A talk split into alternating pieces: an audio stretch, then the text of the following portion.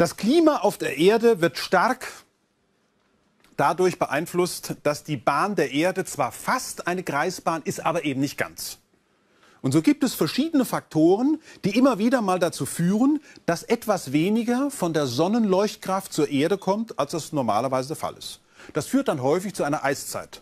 Und so kann man zum Beispiel ganz klar zeigen, anhand der Datenlage aus Eisbohrkernen, dass die Klimaveränderungen auf der Erde durchaus mit den Veränderungen der Einstrahlungsstärke der Sonne einhergehen. Das ist also so ein richtiges Rauf und Runter. Also wenn die Erde auf entsprechend ihrer fast kreisförmigen, aber doch leicht ellipsenförmigen Bahn ein bisschen weniger von der Sonne bekam, dann änderten sich auch die Treibhausgase, also Kohlendioxid und Methan.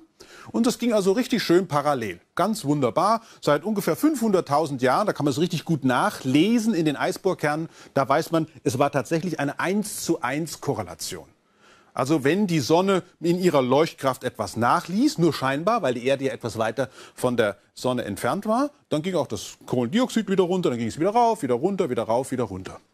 Zum Beispiel beim Methan ne, hatte man sich Folgendes überlegt. Naja, also wenn die Sonne etwas intensiver strahlt, dann erhitzt sie die Luft etwas stärker. Die aufgewärmte Luft steigt auf, ja, kühlt sich wieder ab und es kommt zu viel stärkeren Monsunregen als in den Jahren, wo die Sonne eben nicht so intensiv strahlt. Und wenn der Monsun große äh, Flächen, die vorher trocken waren, nun richtig durchfeuchtet, dann entstehen Sümpfe und in Sümpfen taucht welches Gas auf? Faulgas Methan.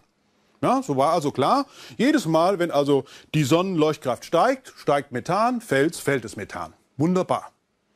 Genauso im Kohlendioxid. Ja? Kohlendioxid geht mit der Sonne rauf und runter.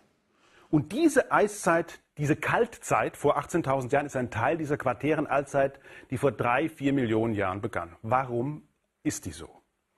Das hat damit zu tun, dass Nordamerika und Südamerika zusammengestoßen sind. Also die Plattentektonik spielt eine ganz wichtige Rolle, denn dadurch sind die äquatorialen Meeresströmungen gestoppt worden. Das Wasser konnte nicht mehr am Panamakanal vorbei, sondern musste in Richtung Norden wegfließen. Es hat damit zu tun, dass Indien gegen Asien sich schiebt und Tibet hochgehoben hat.